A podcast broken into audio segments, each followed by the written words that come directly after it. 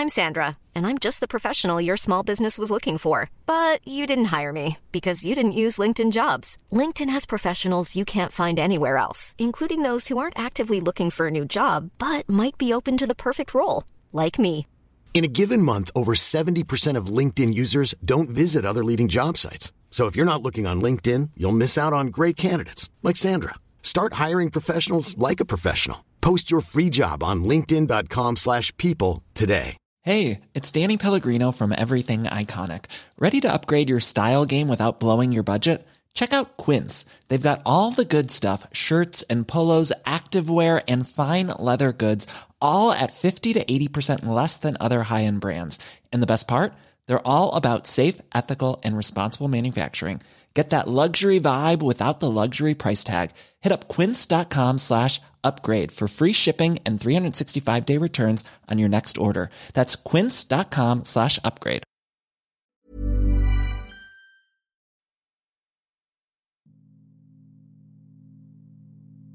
Avant d'enregistrer cet épisode, je me suis demandé à quel moment je m'étais sentie fière pour la dernière fois.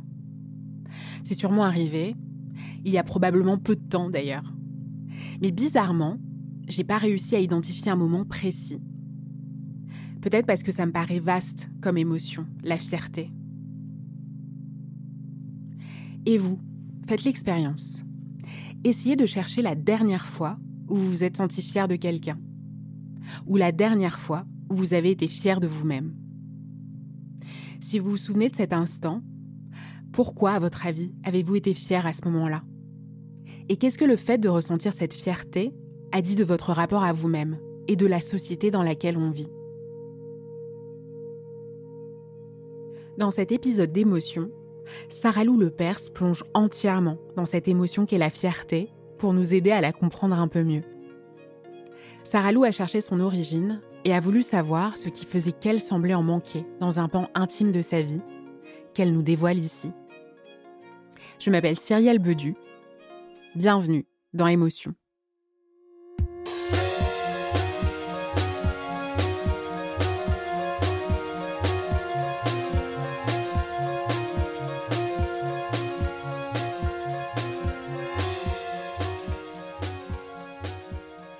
En recherche, pour mener une expérience scientifique, on installe deux situations identiques.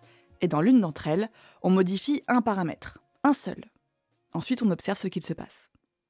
C'est un peu ce que j'ai vécu il y a quelques années. Un paramètre dans ma vie a changé, un seul, et j'ai pu observer la différence. Je suis une femme, blanche, née dans une famille aisée et éduquée. Je n'ai jamais manqué de rien et rien ne m'a jamais paru impossible. Enfant, adolescente, puis jeune adulte, je suis tombée amoureuse. J'ai vécu des histoires d'amour, j'ai été heureuse et malheureuse. Il m'est arrivé de marcher à côté d'un copain dans la rue, d'avoir un signe d'affection et de sentir les regards bienveillants des étrangers. Dès les premiers jours, ça se sent au sourire que vous offrent les gens, à la connivence d'un serveur qui vient vous demander si vous passez une bonne soirée. Ça se perçoit aussi à l'état dans lequel je me sentais moi. J'étais légère, en harmonie avec le monde qui m'entourait, en accord avec mon destin de jeune femme. En tant que femme, toute ma jeunesse tendait vers la construction de mon destin, lancer une carrière épanouissante et trouver le partenaire de vie idéal. La personne avec laquelle j'allais un jour construire une famille si j'en voulais une. Même si je n'étais pas nécessairement avec l'homme de ma vie à ce moment-là, j'étais sur le chemin et je faisais des essais. Je passais par là où sont passées la plupart des personnes que je croisais dans la rue. Et beaucoup se reconnaissaient en moi, voyaient dans le couple que nous formions l'image de ce couple harmonieux qu'eux aussi avaient toujours visé et donc qu'ils me souhaitaient. Une validation sociale à chaque coin de rue. J'étais heureuse parce que j'accomplissais ce qu'on attendait de moi. Et la société me le rendait bien. Et puis un jour, je tombe amoureuse d'une femme. Dès le début, c'est une belle histoire d'amour. Les planètes sont alignées, tout se passe comme dans un rêve. C'est une nouveauté pour moi, mais j'aime bien l'aventure. Mais cette nouveauté, qui à mes yeux est un détail au moment où ça m'arrive, a en fait un gros impact sur ma vie. La souris de laboratoire que je suis, femme blanche, aisée, éduquée, n'est plus hétéro, mais homo. Mais en fait, toutes les représentations sociales dont j'ai l'habitude en étant en couple hétéro sont bouleversées. L'homosexualité est encore vue comme une anormalité, quelque chose qui sort de la norme, je ne vous apprends rien. Pourtant, on a fait du chemin. Déjà, j'ai le droit d'être homo. Dans ma famille, personne ne m'a jamais fait sentir que j'étais malade ou que j'avais un problème. Idem dans mon boulot. Mais l'image que les gens ont de moi est différente. Dès le premier jour, quand on marche dans la rue, pas de sourire. Rassurez-vous pour nous, pas d'agression homophobe directe. Personne ne nous insulte ouvertement, ni ne nous crache dessus. On a de la chance. Ce regard nouveau que les autres posent sur moi a un réel impact sur mon bien-être. Je dois en permanence justifier mes choix auprès des gens, auprès de mes amis, de ma famille. Dès les premières semaines, on me pose un tas de questions qu'on ne m'a jamais posées et que je ne me pose même pas moi-même à ce moment-là. Mais tu es sûre que tu ne retomberas pas un jour amoureuse d'un homme? Et si tu as des enfants, tu préfères un donneur anonyme ou un ami? Et du coup, T'es bisexuel ou t'es homo? Je commence aussi à me poser des questions que je ne m'étais jamais posées. L'une d'entre elles est venue assez vite et est revenue assez souvent. Pourquoi faudrait-il que je sois fière d'être homo? J'avais toujours entendu parler de la fameuse marche des fiertés, à laquelle je n'étais d'ailleurs jamais allée. Et le fait d'être devenue homo ne m'avait pas soudainement donné envie d'y participer. Pourtant, au fond de moi, je sentais bien que pour répondre à toutes les questions qu'on me posait, et que je me posais aussi du coup, il fallait que je trouve une réponse. Une ressource en moi qui me donnerait suffisamment de force pour tracer ma route. Et je me suis donc demandé, est-ce que cette ressource, cette force dans laquelle puiser pour avancer, c'est la fierté? Est-ce que j'ai besoin d'être fière d'être homosexuelle pour être complètement heureuse? Ce questionnement et les bouleversements psychologiques qu'il provoque, je l'ai vécu adulte.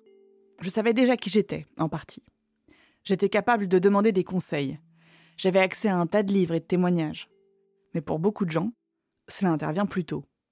Et notamment dans une période charnière de la vie, l'adolescence. Alors je me suis tournée vers une psychothérapeute qui a l'habitude de travailler avec des ados, Valérie Saada. Elle est intervenue de nombreuses années à la Maison de Solène, à Paris, qui accueille des adolescents en souffrance. Je lui ai demandé si, dans des cas comme le mien, la fierté peut aider. Quand on ne correspond pas au schéma classique, ou dans des moments plus difficiles comme à l'adolescence, où l'on ne se sent jamais vraiment à sa place, est-ce que c'est la fierté qui peut nous aider à tenir bon face à l'adversité, à avancer? Et elle m'a répondu oui, tout de suite, en opposant la fierté à la honte. J'ai beaucoup de, jeunes patients, par exemple, qui sont extrêmement, qui peuvent développer des phobies, mais qui sont extrêmement sensibles au regard de l'autre. C'est-à-dire euh, l'idée de croiser un certain nombre de personnes dans le couloir ou au lycée. Euh, j'en ai vu une ce matin. C'était ça. C'était juste. Euh, c'est pour ça que je le rapproche de la honte, hein, c'est-à-dire cette idée effectivement de la. C'est finalement face aux autres avoir une sécurité interne suffisante pour affronter le regard de l'autre, en pensant, pour beaucoup, que c'est de l'extérieur que viendra cette, cette, confiance. Et que finalement, le travail qu'on a à faire, nous, c'est de dire que c'est d'abord en soi qu'on va trouver cette confiance et qui nous permettra de nous dispenser ou de supporter finalement euh, le regard de l'autre. Cette sécurité interne, c'est comme ça que Valérie Saada a traduit la fierté. Quelque chose qui doit se trouver en chacun de nous pour qu'on soit capable d'avancer. C'est valable chez les adolescents, mais aussi bien sûr chez les adultes. Ce qui me vient à l'esprit ce matin, c'est une, femme en situation de difficulté euh, conjugale qui était aux prises avec un, un conjoint et, euh, effectivement, bah, j'ai vu arriver une, une femme absolument détruite par cette relation de 20 ans, euh, voilà, une femme sous emprise.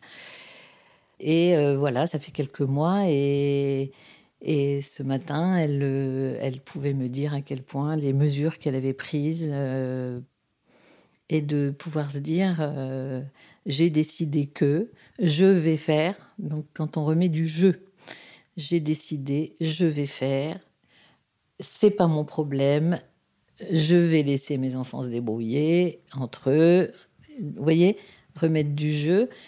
Et ça, c'est magique à voir. Enfin, c'est magnifique à voir de, se dire on accompagne des gens en reprenant effectivement le cours de leur histoire, d'accepter, reprendre la narrativité, enfin de faire une espèce de narration de, leur propre histoire et de s'accepter finalement, et surtout de, de faire en sorte qu'ils se rendent compte, parfois d'accepter leur statut de victime, c'est vrai, c'est important, ou parfois justement de, percevoir, d'expérimenter toutes les forces qu'ils ont en eux. C'est ce qui fait l'intérêt de notre métier. Hein. Et du coup, euh, pour revenir à la fierté dans le cas de cette personne, vous, vous, faites un lien? Ah ben totalement, puisque c'est ce qu'elle m'a dit en partant. Ah, je suis fière de moi. c'est pour ça que j'y pense. Jamais, je il y a trois mois, je n'aurais jamais pu faire ci, je n'aurais jamais pu faire ça. Alors c'est des petits pas, hein. ce sont des petites choses mais euh, on est sur le bon chemin.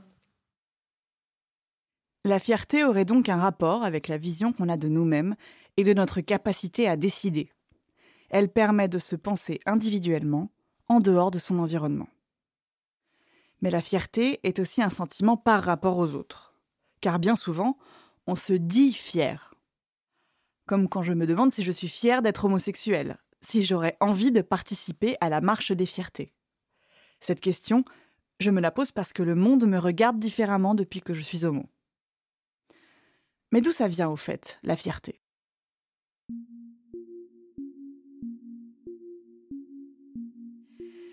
De nombreux travaux ont été consacrés à cette émotion. Jonathan Brown et Margaret Marshall, chercheurs en psychologie à l'Université de Washington, ont démontré que la fierté est une émotion primaire qui, associée à la honte, permet de ressentir l'estime de soi. Et deux autres chercheurs nord-américains, Jessica Tracy et Richard Robbins, ont montré, eux, que dans la plupart des langues, cette émotion a deux facettes. Une facette positive, qui s'apparente à l'estime de soi, et une facette plus négative, qu'en France, on appelle l'orgueil.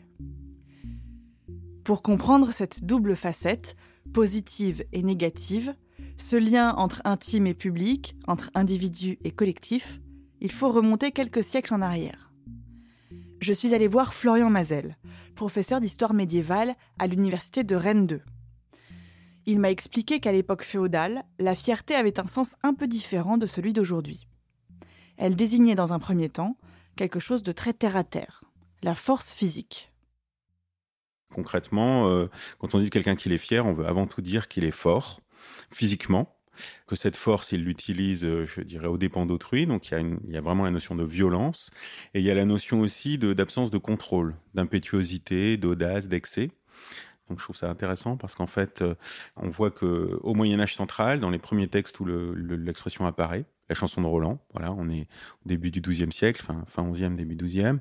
Ça sert à définir des comportements, bien sûr, de guerriers, de combattants, mais euh, des comportements donc de, force physique.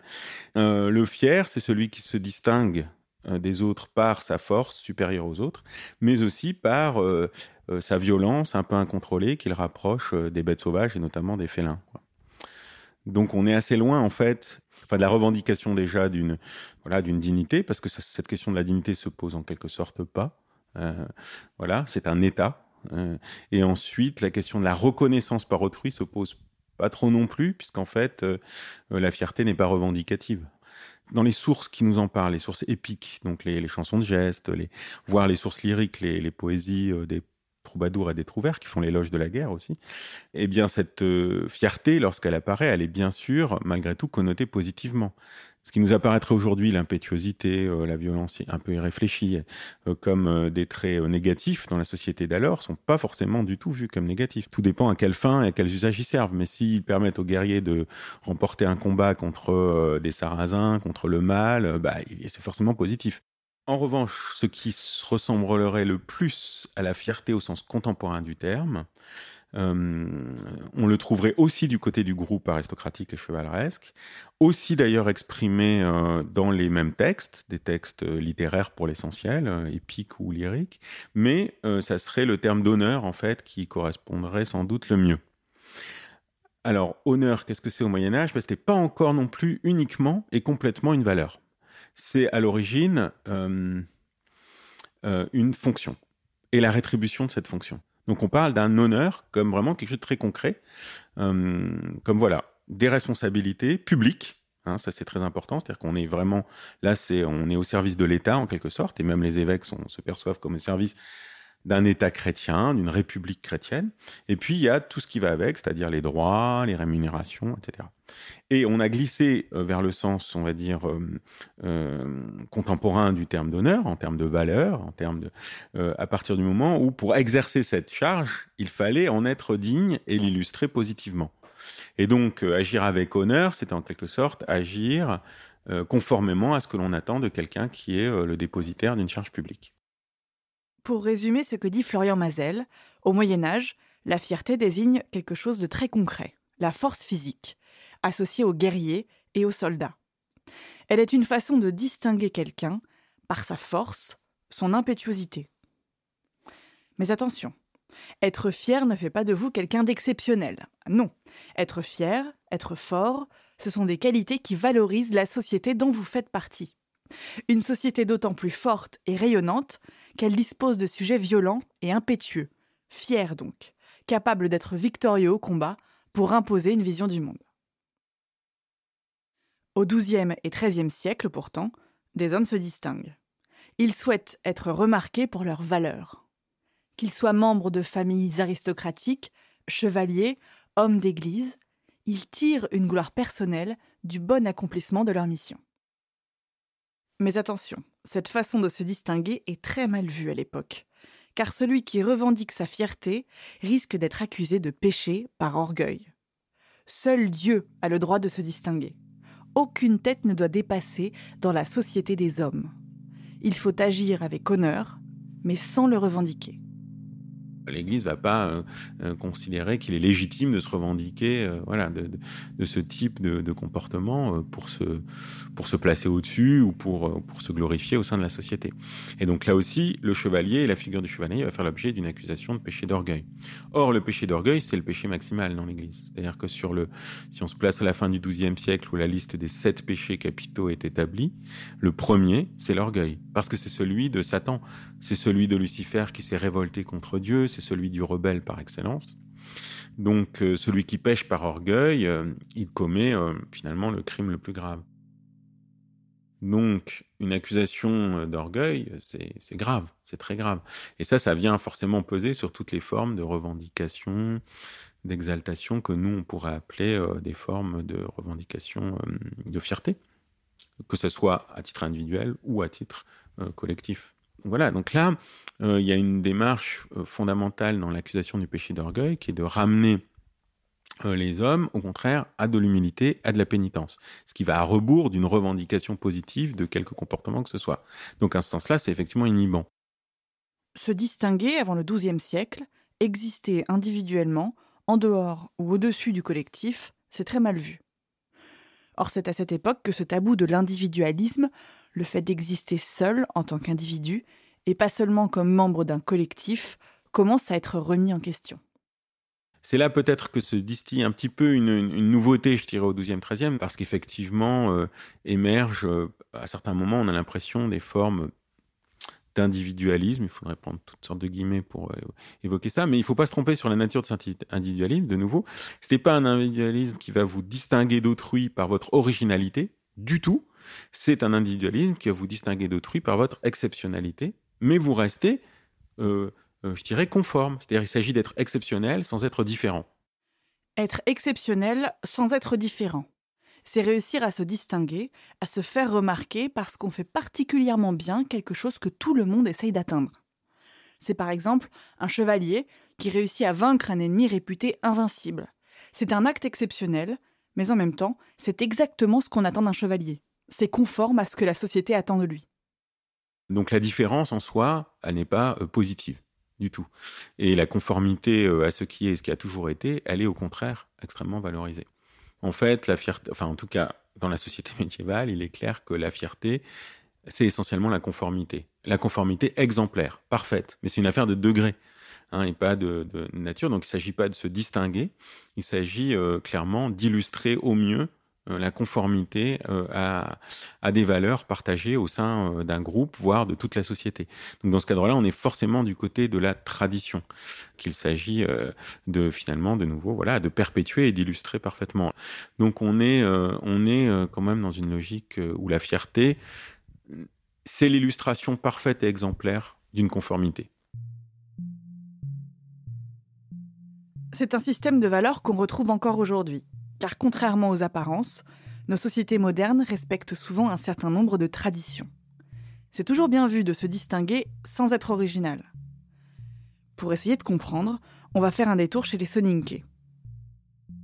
Les Soninké sont un peuple d'Afrique de l'Ouest, présent au Mali, au Sénégal, en Gambie, en Mauritanie et avec une grande diaspora en France. Si je vous parle des Soninké, c'est que la fierté joue un rôle central dans leur culture. Elle sert notamment à perpétuer une hiérarchie sociale. La société soninké est divisée en plusieurs groupes, et notamment les Horo, les Nyaramala et les Komo. Les Horo s'apparentent à une forme de noblesse. Ils sont appelés à occuper les postes de pouvoir. Les Nyaramala exercent, eux, les métiers manuels, forgerons par exemple. Et c'est à ce groupe aussi qu'appartiennent les familles de griots, ces poètes, musiciens qui perpétuent la tradition orale. Les Como, eux, sont traditionnellement appelés esclaves. Cet ordre social n'est plus appliqué officiellement, et l'esclavage devenu illégal, mais de nombreuses pratiques associées à ce système traditionnel perdurent. Chaque groupe social doit respecter son dambé, ses responsabilités. Chaque membre de ces groupes cherche à honorer son héritage. Et c'est seulement si vous êtes à la hauteur de ce dambé, de ses responsabilités envers votre groupe, que vous pouvez ressentir de la fierté j'ai rencontré le chercheur Shekna Wagé chez lui, en région parisienne. Lui-même soninké, il est originaire de Mauritanie et a consacré de nombreuses recherches à décrire ce système et ce fameux Dambé. En effet, comme vous parlez de la fierté, le mot dambé, effectivement, quand quelqu'un, par exemple, qui n'a pas respecté, quelqu'un qui s'est marié, par exemple, qui fait une mésalliance, on dit que cette personne est sans fierté, n'a pas de dignité, parce qu'elle n'a pas respecté euh, son appartenance sociale, euh, n'a aucun respect pour ses ascendants, jusqu'à dire qu'il a piétiné les ses eaux c'est-à-dire les eaux de ses anciens. C'est-à-dire, il n'a pas de fierté, en quelque sorte, il n'a pas de dignité, il n'a pas une once de fierté à défendre, vu qu'il a fait une mésalliance. Ou quelqu'un, par exemple, qui est ici milliers maraboutique, qui, lors d'une cérémonie, par exemple, n'arrive pas à salmodier les incantations qu'on demande ou les invocations, on dit celui-là n'a pas respecté son dambé, n'a pas de fierté parce qu'il n'arrive même pas, euh, en fait, à, à, assurer le rôle social qui lui est assigné. Donc, en fait, les dambés et la fierté vont de pair. La fierté est donc ici intimement liée au respect de la tradition. Si le système soninké n'est plus appliqué aussi strictement aujourd'hui, les traditions culturelles persistent. Et par exemple, les mariages entre Horo et Komo restent mal vus. Respecter cette tradition, c'est être digne de fierté. Il suffit de travailler la société soninké pour qu'on soit socialement catalogué, pour qu'on ait en fait ce qu'on appelle un casier social, un casier judiciaire social, parce qu'à Midi Sonic, dès qu'on prononce son nom de famille, on sait vous cataloguer, on, prononce le nom de famille, on prononce le village ou la ville, on sait très bien de quelle famille on est. Du coup, en fait, en fonction de ça, les gens nous, nous, nous cataloguent. Voilà. C'est dire que les, les, les, séquelles sont effectivement là, présentes jusqu'à nos jours. Cette sanction sociale était valable au Moyen Âge, chez les nobles, les chevaliers, les hommes d'église. Ça l'est encore aujourd'hui chez les Soninké, mais aussi dans un tas d'autres groupes religieux, ethniques, sociaux. Lorsqu'un individu choisit de ne pas respecter une tradition, il en souffre, car il va subir une forme de sanction sociale. La sanction sociale est un terme employé en psychosociologie. La chercheuse canadienne Laura French Bourgeois m'a expliqué que ces sanctions ont pour but d'inciter les individus à respecter les normes qui organisent notre société. Pour me le faire comprendre, Laura French Bourgeois prend l'exemple d'un joueur de basket qui rate un panier. Le meilleur exemple d'une sanction sociale que je peux donner, c'est vraiment cette idée que si on fait partie d'une équipe, puis qu'on manque tout, le temps le panier ou on ne court pas assez vite, euh, on n'est pas à la hauteur des attentes des autres, bien, il va y avoir certaines sanctions sociales à l'intérieur de, ça, puisqu'on va peut-être moins recevoir la, balle, moins recevoir... Euh, on va moins faire partie de l'équipe, on va être exclu, mise à, l'écart du groupe parce que on ne fait pas le comportement qui est souhaité par les autres personnes du groupe. Et puis, ça, c'est un peu une formule pour nous aider à nous ramener à l'ordre, nous ramener à suivre les normes sociales. Alors, si, par exemple, justement, je, je manque trop souvent la balle ou je manque trop souvent de pratique, cette exclusion-là va me donner un signal, va me dire, ah, bien, j'ai fait quelque chose de mauvais, je reçois pas l'approbation que j'aimerais avoir des autres. Alors, je vais vraiment changer mon comportement pour le rendre conforme à la norme pour ensuite recevoir l'approbation que que je désire tant.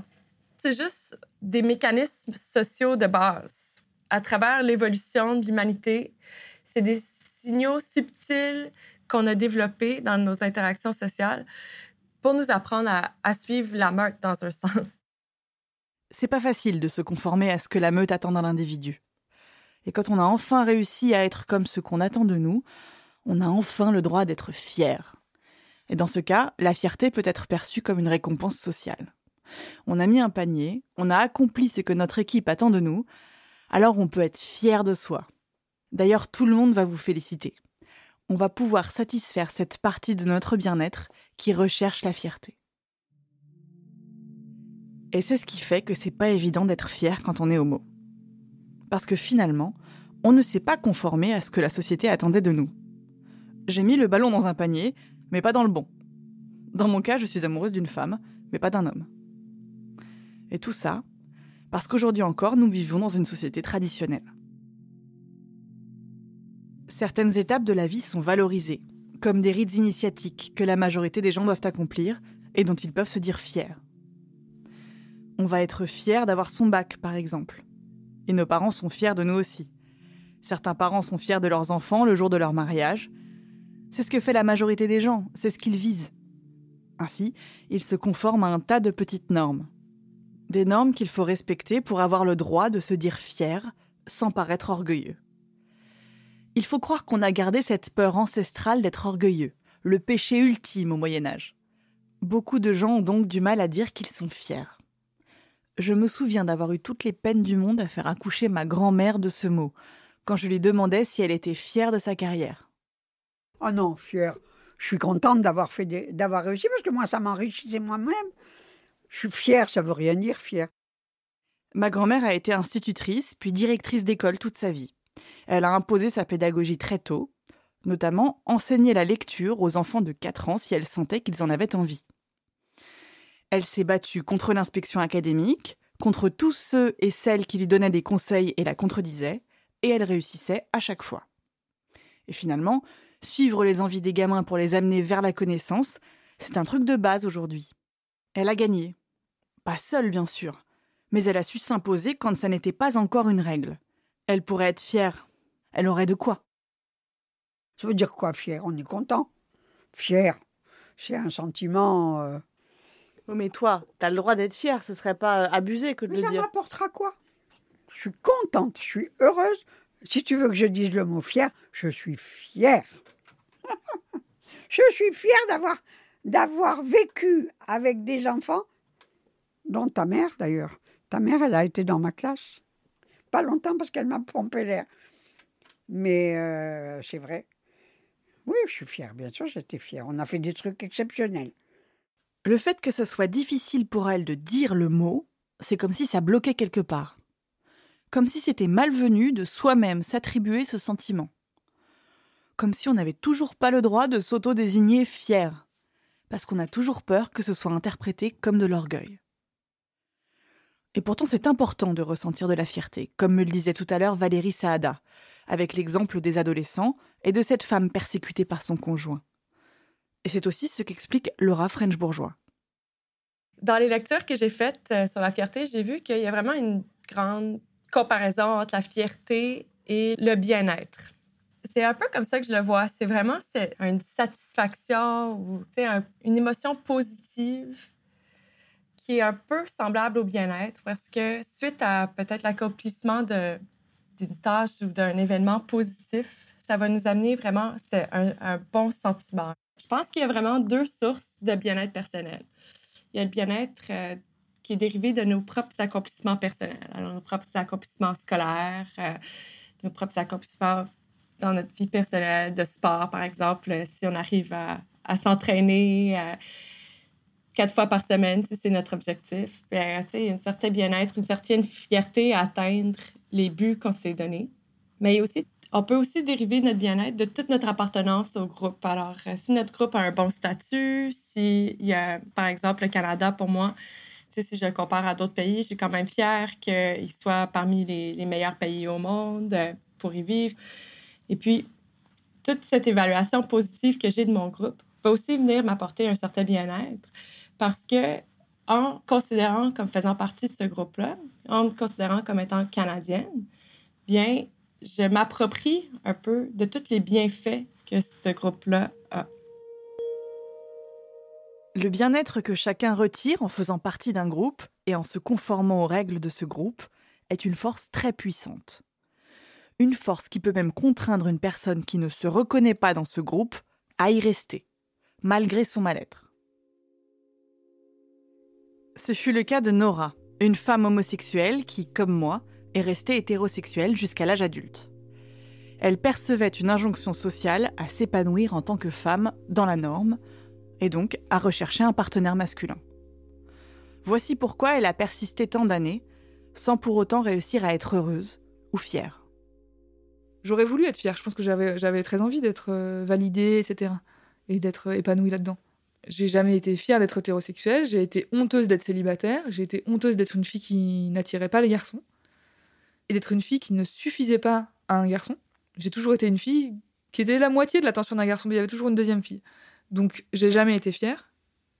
Et donc euh, voilà, moi j'ai passé des années à être pas fière de moi parce que le regard des autres ça compte en fait, surtout quand on est une femme. Du coup, sur la fierté d'être hétéro, etc., moi je parle uniquement en tant que femme, je sais pas ce que les mecs euh, en tirent. Je pense que c'est pas extrapolé euh, outre mesure de dire que moi, comme toutes les autres filles de entre 20 et 30 ans, euh, quand on n'a pas la validation sociale euh, du couple et de l'amour d'un garçon, en tout cas, même pas de l'amour, en fait, de la compagnie d'un garçon, eh ben, on, est, on cherche sa moitié. On n'a qu'une moitié. Ben voilà, être une moitié, c'est pas très pratique, en fait. On, on, est forcément boiteuse quand on est une fille célibataire, jeune, sans enfants, et qu'on a besoin d'accomplir tout ça, non seulement le couple, mais les enfants, etc. Parce que seul, on est, ben voilà, on n'est pas sexy, on n'est pas désirable. Si personne, dire, si aucun mec ne couche avec nous et qu'un mec ne nous regarde, les autres mecs qui couchent pas avec nous se demandent pourquoi en fait, aussi. C'est quand même louche, une fille qui reste célibataire trop longtemps alors que elle est plutôt mignonne, plutôt éduquée, plutôt machin, c'est qu'elle est peut-être un peu, un peu casse-couille ou ou qu'en fait euh, sous ses vêtements elle est dégueulasse.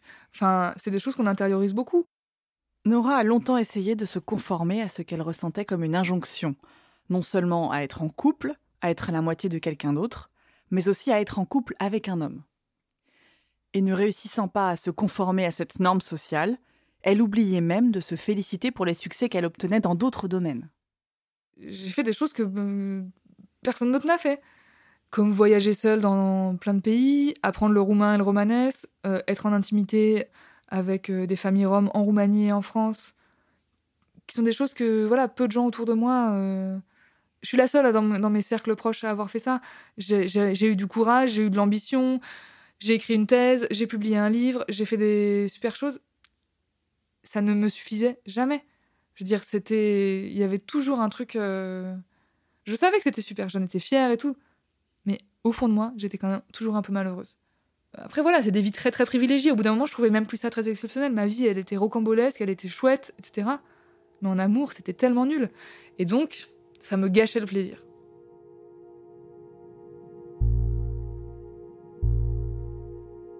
Ce besoin d'appartenir à un groupe et d'être reconnu par celui-ci, le groupe des hétérosexuels épanouis pour Nora, est un mécanisme social très étudié. Et le psychosociologue canadien David Taylor, aujourd'hui retraité, s'y est intéressé dans de nombreux travaux. Il explique que tous les groupes peuvent ressentir de la fierté. Simplement, cette fierté ne sera pas forcément formulée, pas forcément consciente, tant que le groupe en question ne se sent pas menacé. Il prend l'exemple de deux groupes, le groupe des hommes et le groupe des femmes. Deux groupes à peu près égaux en nombre, environ 50% de la population chacun. Son postulat de départ est que les femmes bénéficient d'un statut moins valorisé que celui des hommes. Or, tant que les femmes ne revendiquent pas un statut positif, les hommes n'éprouvent aucun besoin de manifester leur fierté. Ils ne sont peut-être même pas conscients d'être fiers. En tant qu'homme blanc, David Taylor accepte de se prêter au jeu et de décrire ce que le groupe auquel il appartient est en train de vivre.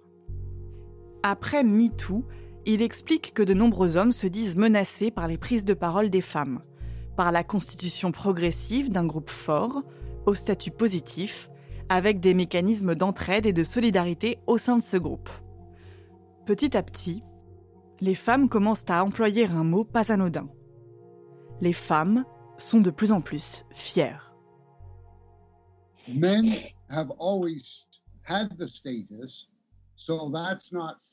Les hommes ont toujours eu un statut positif, ça n'a rien de nouveau. Ils ne ressentaient donc pas de fierté particulière dans le simple fait d'être des hommes. Ils ressentaient juste une forme de satisfaction. Mais lorsque la fierté des femmes a pris de l'importance, les hommes ont commencé, petit à petit, à se sentir menacés. Pas juste une menace économique, non, plutôt un ⁇ Oula, mais c'est un statut que nous prenions pour acquis, dont nous n'avions pas besoin de nous soucier. Et là, la fierté, comme émotion, a commencé à compter pour eux. Tout d'un coup, certains hommes se sont sentis menacés psychologiquement. Il y a eu comme une remise en question de leur fierté, alors qu'en réalité, il s'agissait plutôt d'une remise en question du statut des hommes dans la société. Et donc, même si les hommes ne se sentaient pas particulièrement fiers d'être des hommes, tout à coup, cette émotion a commencé à devenir importante, parce que leur statut est menacé. Et sans surprise, des petits groupes d'hommes se sont mobilisés pour entretenir un sentiment de fierté dans le groupe. C'est pas joli, joli. Les masculinistes, c'est ça? Oui, oui. Donc le groupe des hommes se sent menacé et une petite partie d'entre eux se sont mobilisés à l'extrême. C'est justement pour s'accrocher à cette idée de fierté. Et donc pour eux, les femmes sont devenues une menace à cette fierté.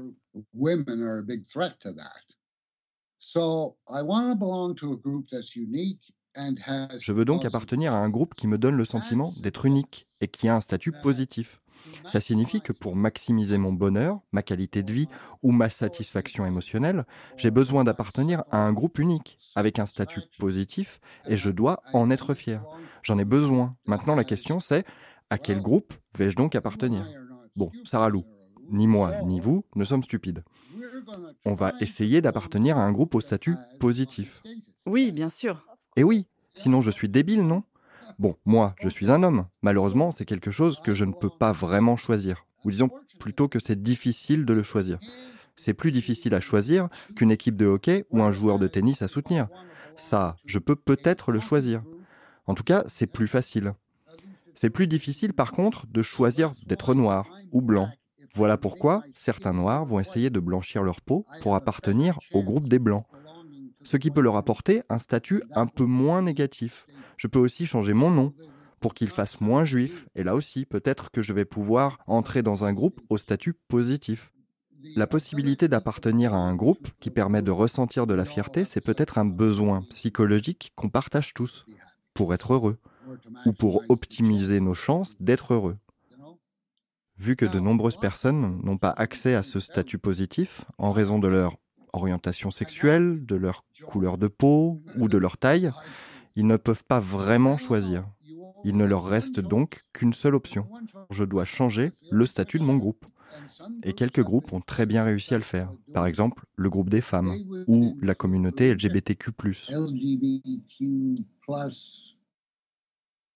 Et si je m'interroge justement sur ma fierté en tant que femme homo, c'est probablement parce que le groupe LGBTQ incarne cette lutte pour un changement de statut, notamment avec les fameuses marches des fiertés lancées aux États-Unis dans une période très dure pour les personnes transgenres et homosexuelles. C'est en 1969, alors que les policiers ont l'habitude de faire des descentes dans les bars gays de New York, qu'éclatent les fameuses émeutes de Stonewall. Les transgenres, les gays et les lesbiennes régulièrement victimes d'arrestations à cause de leur genre ou de leur sexualité, décident de marcher dans la rue pour ne plus être cachés, pour s'exposer et ainsi se protéger. C'est à ce moment-là qu'ils et elles se disent fiers. Fiers d'être gays, fiers d'être lesbiennes, fiers d'être transgenres.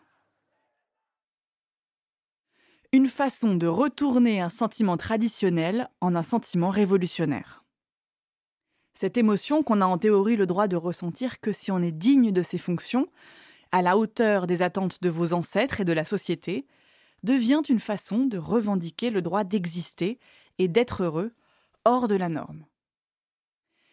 Et si cette fierté revendiquée n'est pas évidente pour moi, elle l'est pour Nora.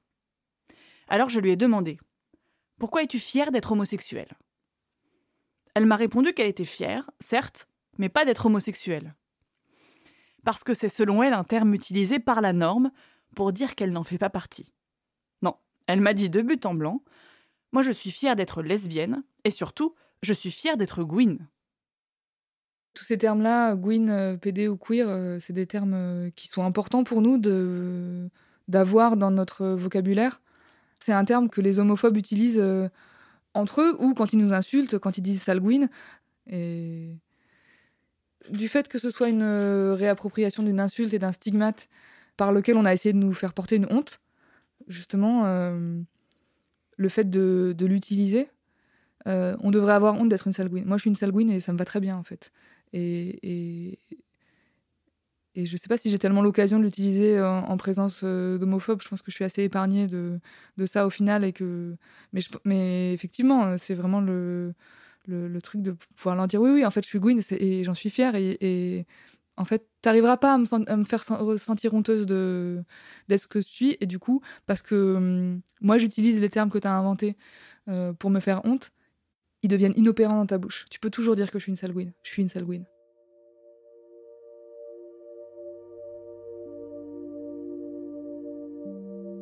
C'est donc paradoxalement en se réappropriant un terme à l'origine insultant et honteux que Nora revendique sa fierté d'être homo. Et cette réappropriation des insultes peut aussi avoir lieu au sein d'autres groupes.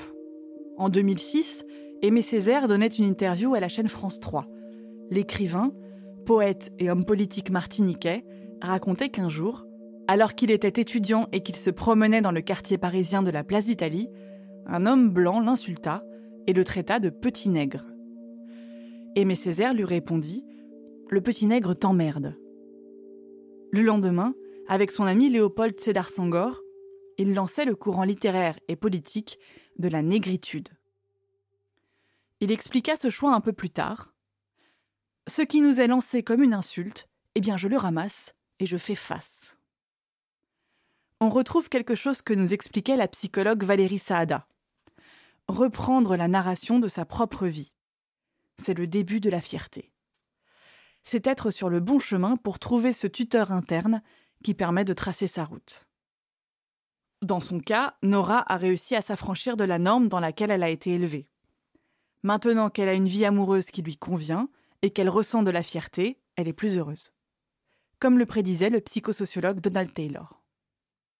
Et en même temps, je me dis, mais quelle perte de temps J'étais vraiment une grosse lesbienne depuis le début et, j'ai été piégée dans l'hétérosexualité pendant tellement de temps, de mes 20 ans à mes 30 ans. Je veux dire, j'aurais plus jamais entre 20 et 30 ans, c'est fini. Hein.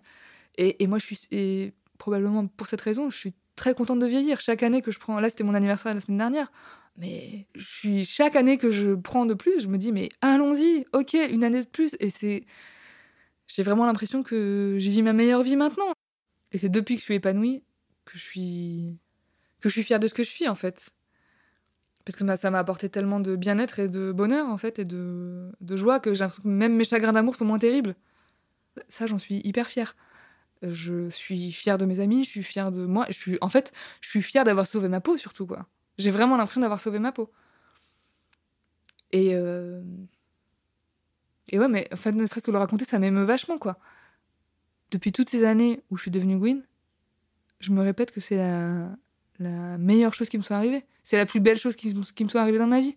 C'est la plus grande chance que j'ai eue, mais ça m'a sauvé la vie, en fait. C'est une démarche volontariste d'arrêter de me voiler la face, en fait. Être fière, c'est peut-être ça. Être fière d'être heureuse et sans forcément militer activement, savoir dire qu'on est fier, c'est déjà énorme. Ça change tout. Chez moi, en tout cas, ça m'a permis de comprendre ma place. De mettre des mots sur ce que je ressentais quand les serveurs étaient parfois moins à l'aise avec moi en me servant quand je suis avec ma copine. Grâce à ça, les regards des passants étonnés ou renfrognés ne me gênent plus dans la rue. Ça veut dire que je sors de leurs normes, que je ne m'épanouis pas dans ce que eux ont appris à considérer comme un comportement social épanouissant. J'ai compris rétrospectivement que j'étais en quelque sorte fière d'être hétérosexuelle. Parce que c'est ce qu'on avait toujours attendu de moi. C'est l'exemple qu'on m'avait donné. Je ressentais une forme traditionnelle de fierté.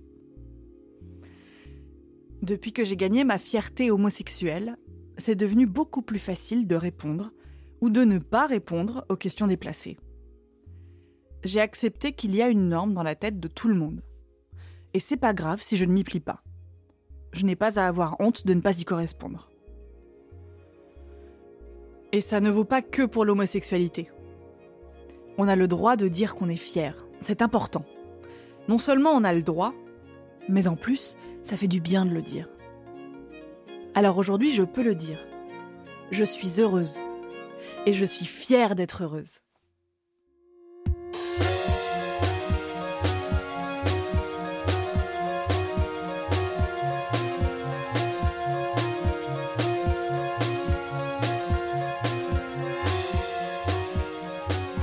Vous venez d'écouter Émotion, un podcast de Louis Média.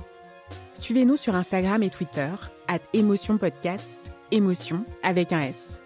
Vous y trouverez nos recommandations de lecture sur la fierté et encore tout un tas de livres sur plein d'autres émotions. Sarah Lou Lepers a réalisé cet épisode sur la fierté. J'en étais la rédactrice en chef. Maureen Wilson était responsable éditoriale. Nicolas Vert a assuré la création sonore et la musique. Jean-Baptiste Aubonnet s'est occupé de l'enregistrement et du mixage. Et Nicolas Degélis a composé le générique d'émotion. Merci à toutes les interlocutrices et à tous les interlocuteurs de l'épisode de nous avoir accordé de leur temps. Vous pourrez retrouver leurs œuvres et leurs références sur notre site louismedia.com. Émotion, c'est un lundi sur deux, là où vous avez l'habitude d'écouter vos podcasts. iTunes, Google Podcasts, SoundCloud, Spotify ou YouTube. Vous pouvez aussi nous laisser des étoiles et nous laisser des commentaires. Et si l'épisode vous a plu, parlez-en autour de vous. Et s'il vous est arrivé une histoire forte en lien avec une émotion, n'hésitez pas à nous écrire à hello at. À bientôt!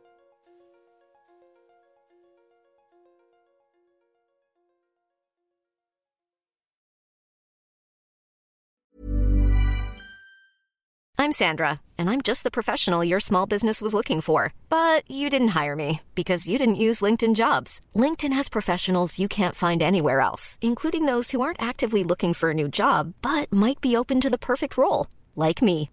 In a given month, over 70% of LinkedIn users don't visit other leading job sites. So if you're not looking on LinkedIn, you'll miss out on great candidates like Sandra. Start hiring professionals like a professional. Post your free job on linkedin.com/people today. Planning for your next trip? Elevate your travel style with Quince. Quince has all the jet-setting essentials you'll want for your next getaway, like European linen, premium luggage options, buttery soft Italian leather bags, and so much more. And it's all priced at 50 to 80% less than similar brands. Plus, Quince only works with factories that use safe and ethical manufacturing practices. Pack your bags with high-quality essentials you'll be wearing for vacations to come with Quince. Go to quince.com slash trip for free shipping and 365-day returns.